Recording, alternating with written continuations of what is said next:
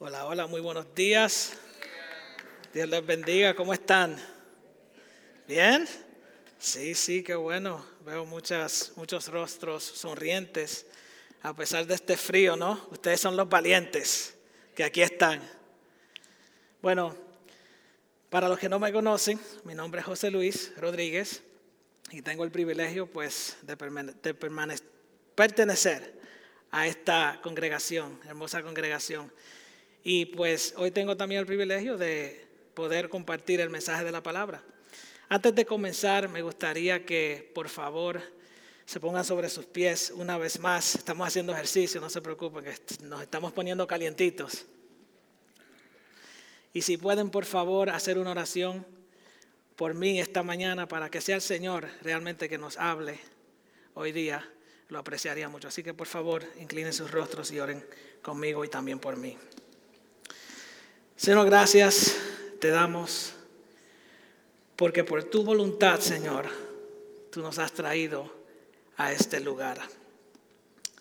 Te rogamos, Señor, que la palabra impartida aquí hoy, Señor, sea por tu Espíritu, Dios mío, para el beneficio y la edificación de tu iglesia, Padre. En el nombre de Jesús. Amén. Y ya que está de pie, por favor, pues, ¿por qué no se gira y pues saluda a su hermano que está ahí a su lado y...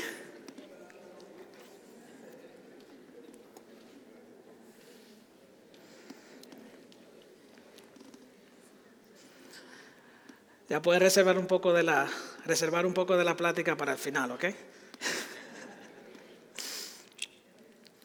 No, pero qué bueno, qué bueno es Dios. En esta mañana Voy a entrar en materia inmediatamente. Y te voy a dar la idea principal de lo que se trata este mensaje. Sé que lleva por título Cuenta la historia y está basado pues en un cántico que escribió David, pero al yo leer este cántico, la idea principal que me vino a la mente fue la siguiente. Todo lo que Dios ha hecho y aún hace merece nuestra alabanza y nuestro continuo reconocimiento. Déjame decírselo otra vez. Todo lo que Dios ha hecho y aún hace merece nuestra alabanza y nuestro continuo reconocimiento. Y pasa que el Señor ha comenzado una obra ha comenzado una historia en nuestras vidas.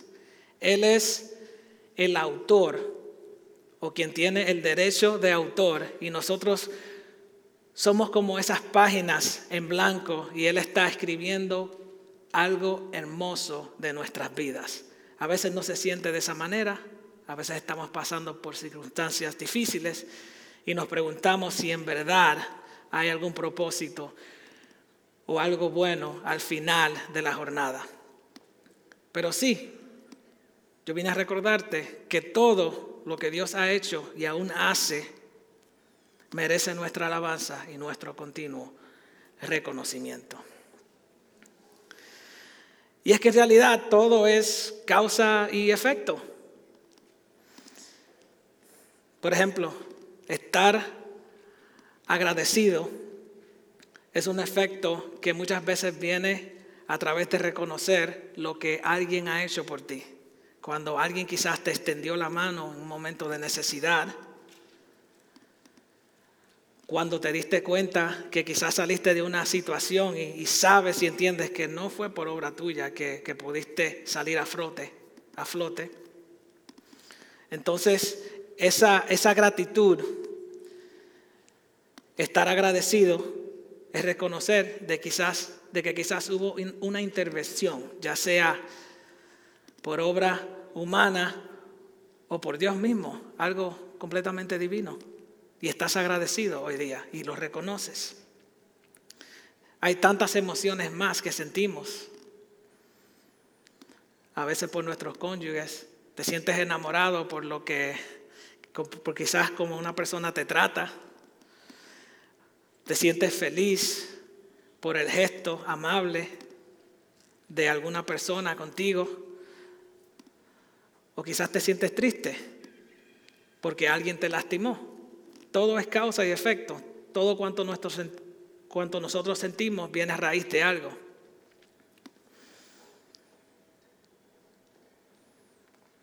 Así también, en ese mismo pensamiento, cuando usted canta, también hay un motivo, hay una causa, un efecto por, por la razón la cual usted está cantando. Quizás usted canta porque se siente feliz. Hay algo que está sucediendo en su vida que lo hace feliz en ese momento. Y usted, ya sea alza sus manos al cielo y comienza a alabar al Señor, o simplemente se pone una, una bachata o una salsa y comienza a bailar porque usted está contento, ¿no? O quizás usted está triste y escuchando a Paquita la del barrio. Rata inmunda, animal rastrero, canta ella. Pero esos son sentimientos también, ¿no? Un despecho. Hay una causa, hay un efecto. Entonces, en esta mañana, el título del mensaje es Cuenta la historia. Pero entonces la pregunta es, ¿cuál es la razón o el motivo? Y vamos a estar leyendo entonces en Primera de Crónicas para los que me quieren acompañar. Yo, la cita que tengo es de la nueva versión internacional. No sé si quizás usted tiene otra versión favorita, pero va a aparecer en la pantalla ahí. Primera de Crónicas, capítulo 16, versículos 23 y 24. Y dice, que toda la tierra cante al Señor. Proclamen su salvación cada día. Anuncien su gloria entre las naciones y sus maravillas a todos los pueblos. Que toda la tierra cante al Señor. Proclamen su salvación cada día. Anuncien su gloria entre las naciones y sus maravillas a todos los pueblos. Y esto es, esto lo escribió David. Y una vez más, o sea, nos dice que cantemos al Señor y que proclamemos qué? Su salvación. Y nos habla de anunciar que podríamos decir es publicar o contar también. Debemos anunciar lo que Dios hace. Vamos a indagar un poco sobre esto. Y esto está una vez más, y lo vuelvo a repetir, completamente ligado a la idea principal, como dije al principio. Y eso es que todo lo que Dios ha hecho y aún hace es digno de nuestra alabanza y de nuestro continuo reconocimiento. Entonces, algo está sucediendo que el samista, el samista tiene algo en claro.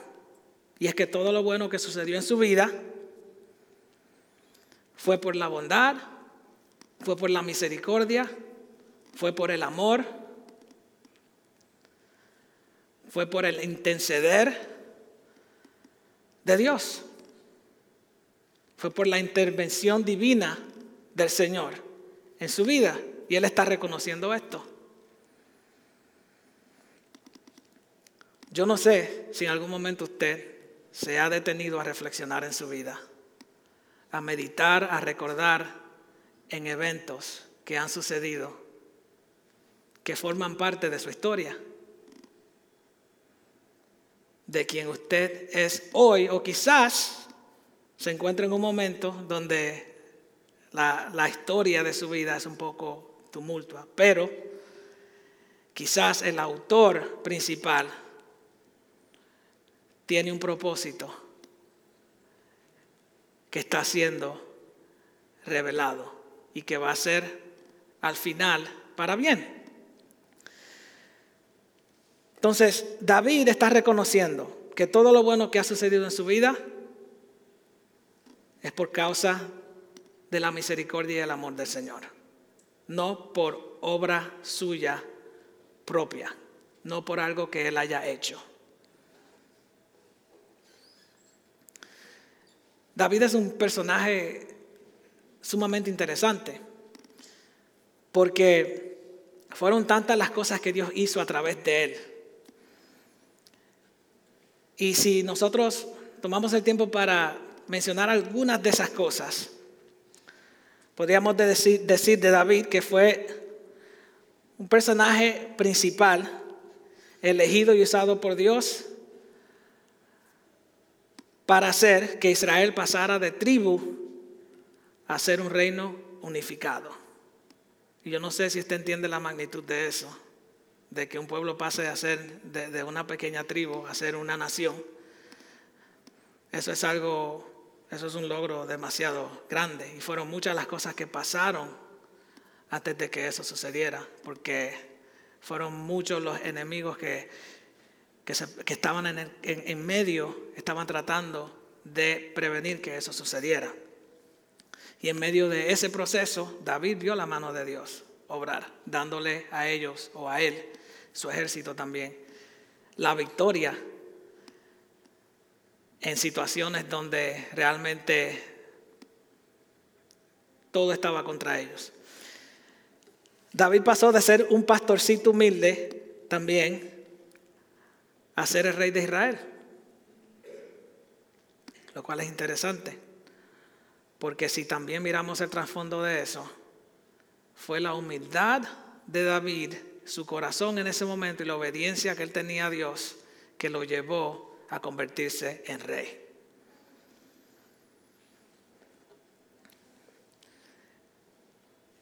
Aquí también tengo en mis notas que por el poder y el favor del Señor, pues Él hizo grandes hazañas. Sabemos que derrotó a un gigante, a un guerrero, y también derrotó a muchos ejércitos enemigos. O sea, este, este, este tipo tiene tantos, unos grandes logros, tiene un, un currículum tan grande, pero si vemos realmente, detalladamente, todo lo que él logró, vemos que hay una intervención divina, hay una mano que se está moviendo, que es más poderosa que las fuerzas humanas de él. Y yo no sé si usted está captando, pero ese mismo Dios que estaba con David, nosotros tenemos la bendición de también tener una relación con Él. Y si ese Dios hizo grandes cosas con este personaje, pues ¿qué le hace pensar a usted que Dios no puede hacerlo con usted?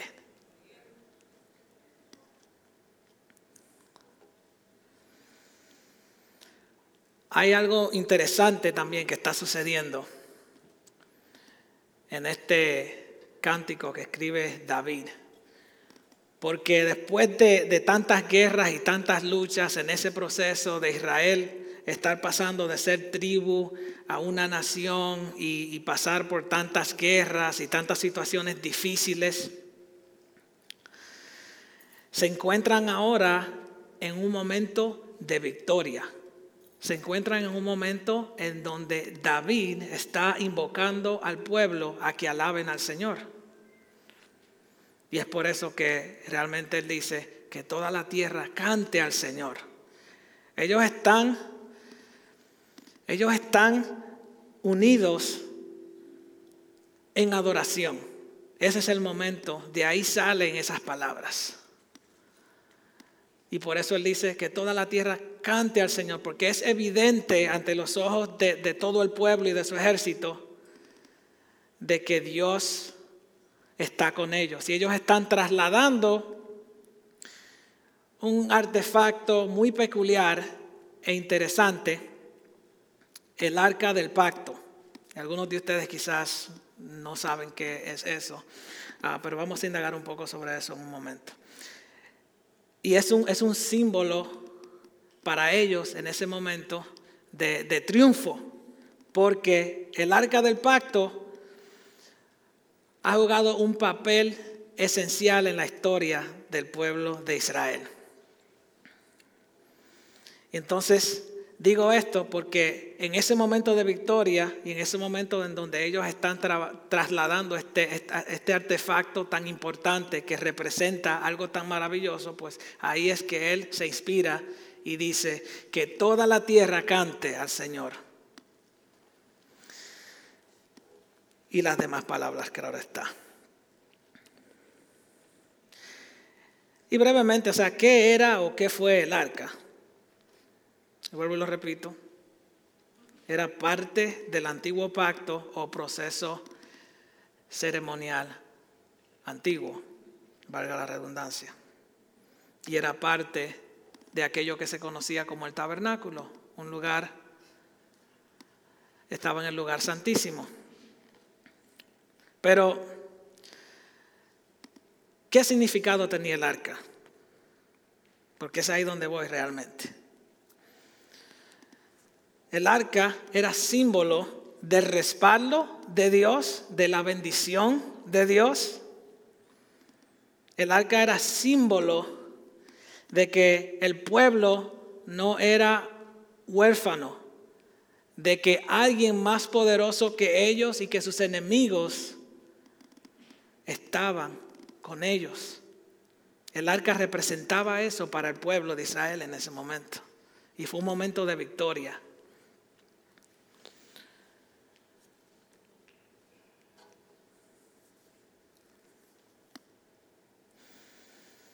El arca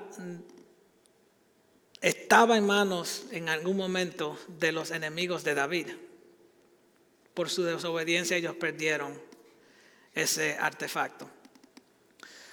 Y fue un proceso difícil para recuperarlo, pero ya que lo tenían en manos, esto era más o menos como, o sea, para David era como si hubiera ganado la Copa Mundial, digamos. Porque la Copa Mundial representa algo. Sea, representa que ahora esos jugadores son los mejores del mundo. O sea, están en una liga, en una clase aparte. Como dicen los raperos puertorriqueños, no hay para nadie, pa. o sea, ellos estaban, o sea, en la cima del triunfo. Y eso representaba en ese momento para, para David haberla recuperado y entonces trasladado también a un lugar específico.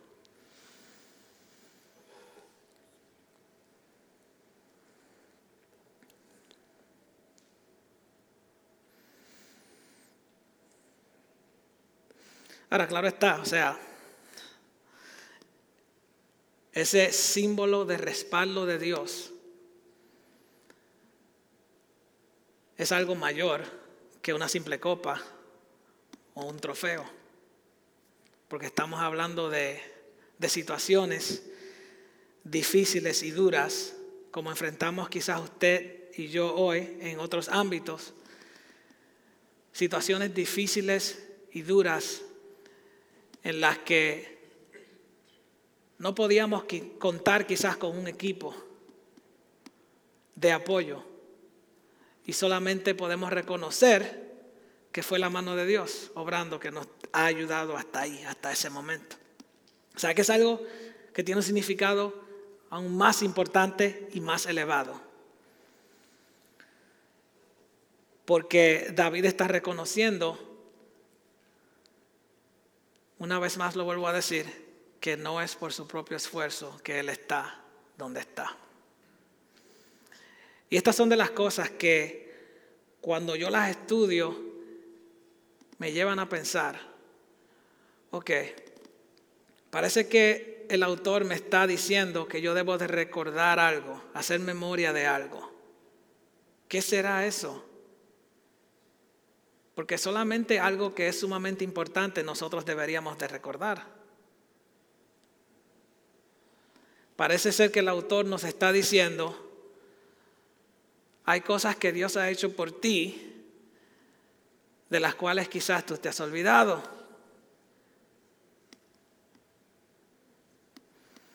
Hay cosas que solamente Dios ha hecho en tu vida que has dejado de reconocer.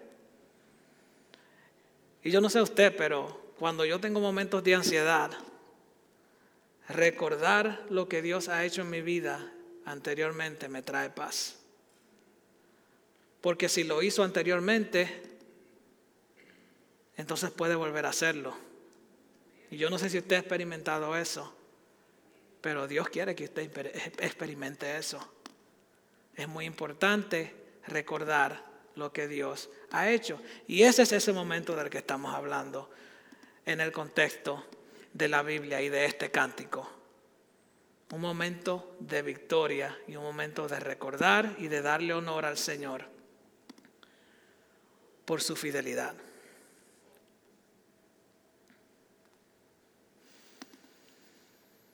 Una vez más digo y vuelvo a repetir, David tenía muy claro que él había llegado donde había llegado solo por el poder y la misericordia de Dios. Y por eso escribe que toda la tierra cante al Señor. Proclamen su salvación y anuncien, anuncien sus gloriosas obras.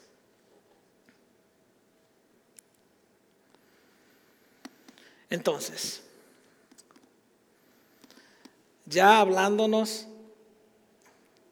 a nosotros mismos aquí y ahora, podemos aplicar esto a nuestras vidas también. De que todo lo que Dios ha hecho y aún hace merece nuestra alabanza y nuestro continuo reconocimiento. ¿O será que Dios ha dejado de obrar en nuestras vidas y nos sentimos sin fuerzas y sin esperanzas? Nos hemos olvidado quizás de la historia y también de las victorias que hemos tenido en nuestra jornada. Dios sigue trabajando en nuestras vidas. Él fue tan real allí con David como lo es tan real para nosotros.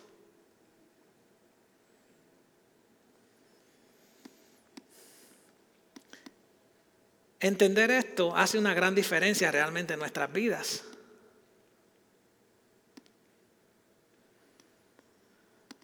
Porque reconocer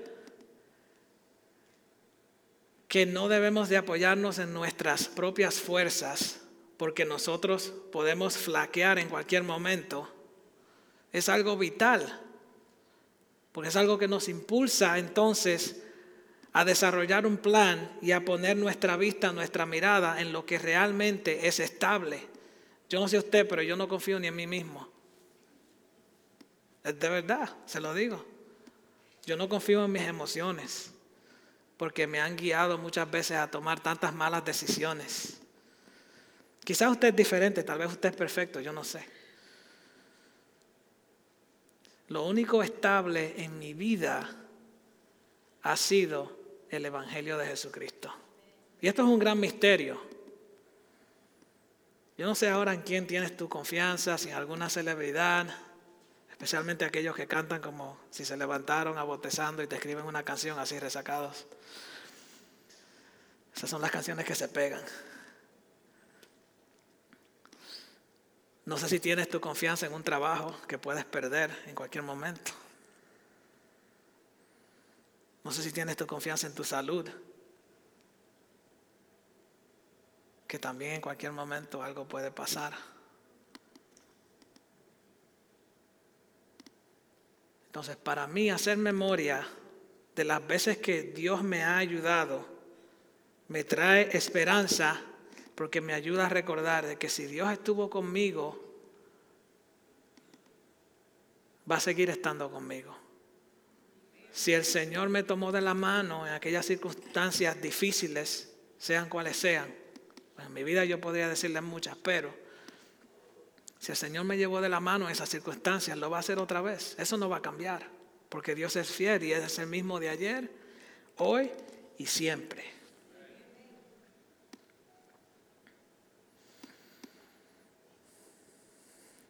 Entonces, mirando el texto, lo primero que nos dice el salmista es, es como un llamado ¿no? al pueblo a cantar, que cantemos. Y decía anteriormente que todo es causa y efecto. Yo no sé otra vez qué le impulsa a usted a cantar. Pero cuando usted canta hay un motivo.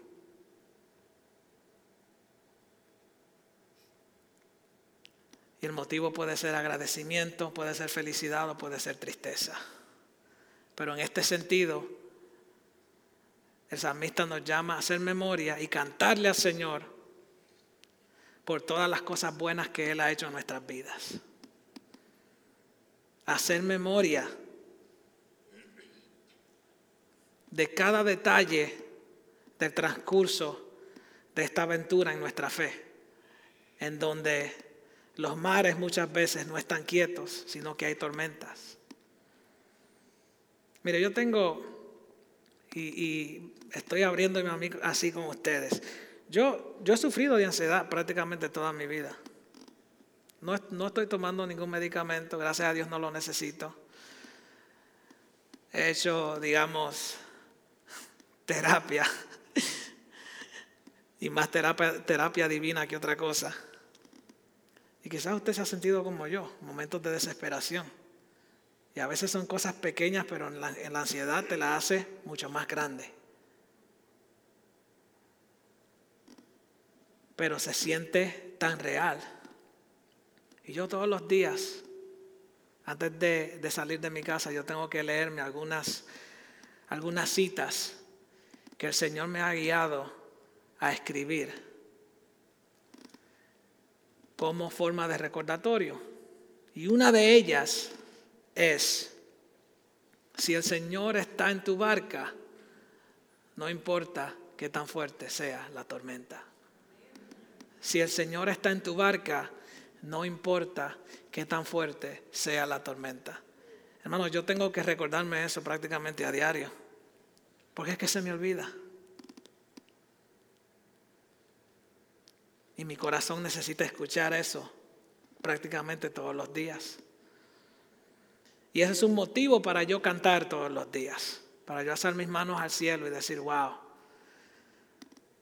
yo sé que todo, de alguna manera u otra, con el Señor primero, va a orar para bien.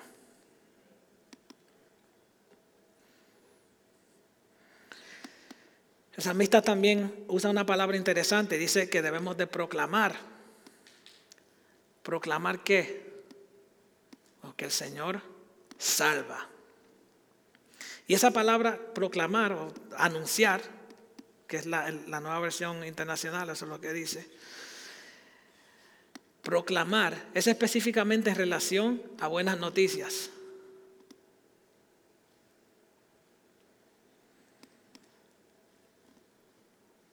¿Alguna vez usted se ha sentido emocionado si alguien viene y se acerca a usted y le dice, tengo buenas noticias? Eso no da índice de que te van a decir algo bueno, ¿verdad? Pero cuando uno proclama algo bueno, estás emocionado.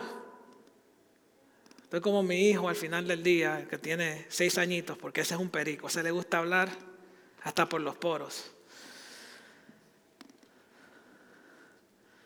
Y llega a la casa, papi, papi, papi, tengo que contarte algo que sucedió en la escuela hoy.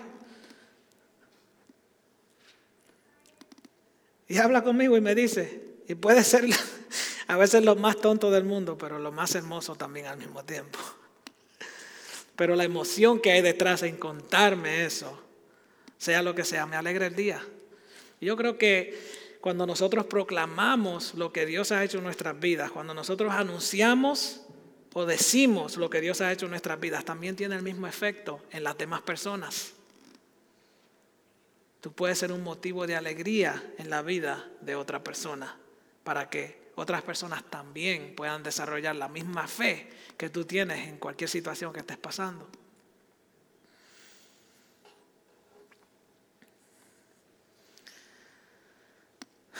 Anunciar. Eso es decirle algo a alguien o describir un evento o experiencia o simplemente contar una historia.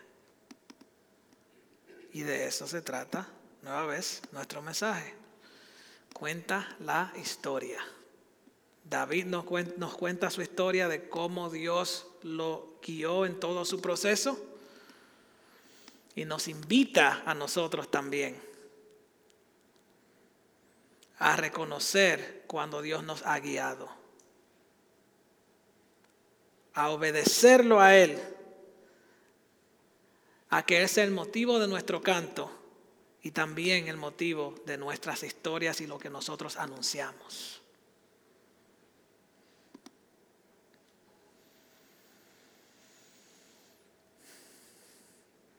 Anunciar es dar a conocer algo formalmente, oficialmente o explícitamente. A veces nosotros también podemos contar esa historia no solamente con nuestras palabras. Más importante, nuestra vida tiene que contar esa historia. No te me duermas, Luis. Ya casi estoy terminando. Nuestra vida tiene que contar esa historia. Es más importante que las palabras que podamos usar la evidencia de que realmente el Señor vive en nosotros. Nos, nos hace dar pasos diferentes, nos hace ser diferentes, porque esto no es de boca para afuera. Entonces nuestras acciones también cuentan una historia. ¿Qué historia está usted contando? ¿Qué está viendo el mundo o las personas que lo rodean cuando lo miran a usted? ¿Cuál es su historia? ¿Acaso están viendo una persona derrotada? ¿Sin esperanza? ¿Una persona confundida? ¿Llena de ansiedad? Somos seres humanos, todos pasamos por eso. Pero quizás en el Señor, si le has entregado tu vida al Señor y, le has dado a Él la oportunidad de comenzar a dirigir tu vida y escribir algo nuevo, una historia diferente, pues entonces las personas van a comenzar a ver ese cambio que es genuino y verdadero en el Señor.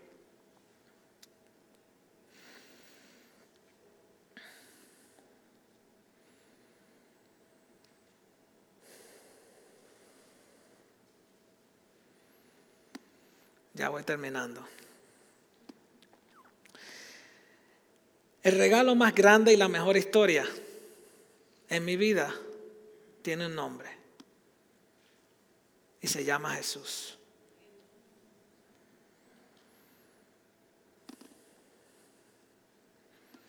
El regalo más grande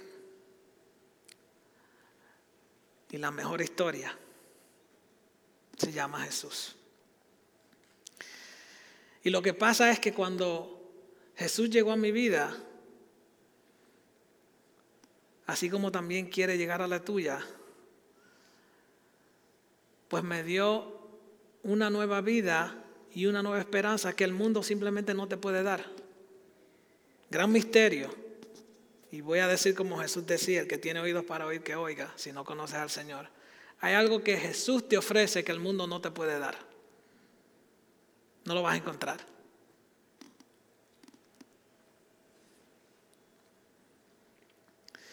Y es que el Señor lo que hace en nuestras vidas, o lo que quiere hacer es incrustar los mandamientos de Dios en nuestros corazones. Hay un verso que recuerdo en la escuela, de la escuela dominical que decía, lámpara es a mis pies. Ah, muchos de ustedes se lo saben, y lumbrera a mi camino. Estamos hablando de referencia a la palabra de Dios. Es una lámpara, ilumina nuestro camino. Y es que quizás nosotros nos, encontramos en oscuridad. Entonces necesitamos esa luz que es estable. No es como el mundo. El mundo es inestable. El mundo, estamos aquí, pero lo vemos. O sea, usted enciende su televisor y comienza a ver noticias. Y usted se da cuenta que las cosas no están, no están bien. O mire simplemente a su alrededor. Lo único que ha sido estable, vuelvo y lo repito, y que se merece mi alabanza y mi continuo reconocimiento es el Señor, porque todo lo demás ha sido completamente inestable, cosas que van y vienen. Y no es que todo va a estar color de rosa cuando conoces al Señor, no, vas a seguir pasando por problemas también, pero así como David disfrutaba de aquella intervención divina en su vida. así también tú tienes la oportunidad de clamar a ese mismo Dios que también puede intervenir en tu situación, en tu vida.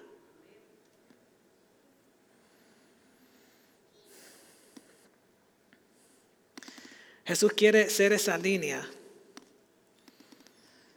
Él quiere trazar esa línea en tu corazón y convertirse en el antes y el después. Marcar tu vida de tal manera que hubo ahora un después. Algo estable, algo mejor, algo en lo que tú te puedes afianzar y confiar plenamente cada día de que no va a cambiar. Y una vez más, si el Señor, si has reconocido y has hecho memoria que ha estado contigo en el pasado, recuerda esto. El Señor no cambia, Él sigue siendo igual.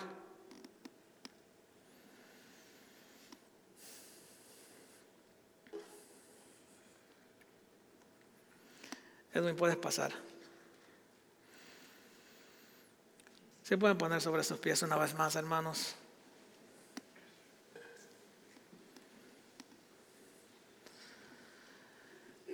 Yo sé que aquí quizás hay personas que, que no conocen al Señor.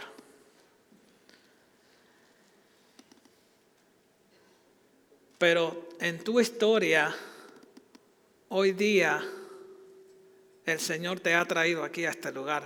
Por alguna razón será. Y es porque quizás necesitas oír algo diferente. Y sabes que todo lo que has probado no te ha dado resultado y sigues con el mismo vacío en el corazón. Así como estaba yo en mi adolescencia, que probaba y probaba esto y aquello y lo otro y...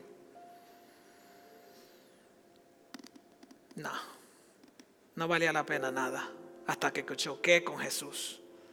Y ese mismo Jesús quiere chocar contigo también hoy. Así que si le abres la puerta de tu corazón, Él quiere entrar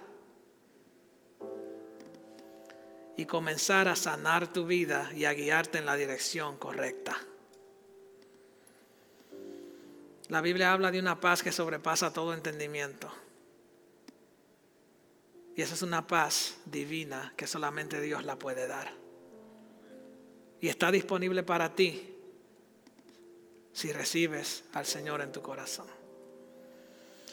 Yo voy a hacer una oración y si sientes en tu corazón entregarle tu vida a Cristo, pues hazlo ahí donde estás. Puedes hacerlo en silencio, Él te escucha.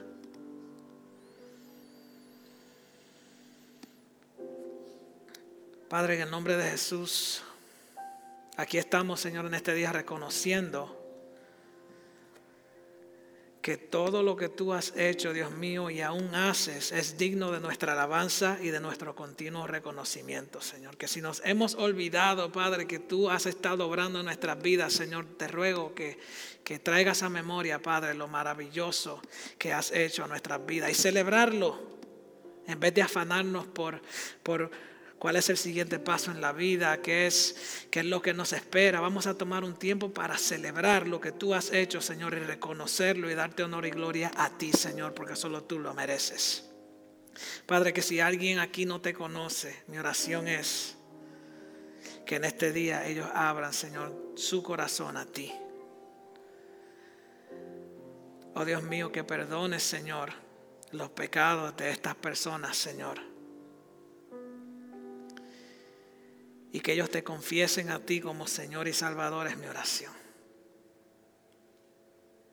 Para que ellos puedan experimentar, Señor, lo bueno que tú eres también. Padre, en el nombre de Jesús. Amén.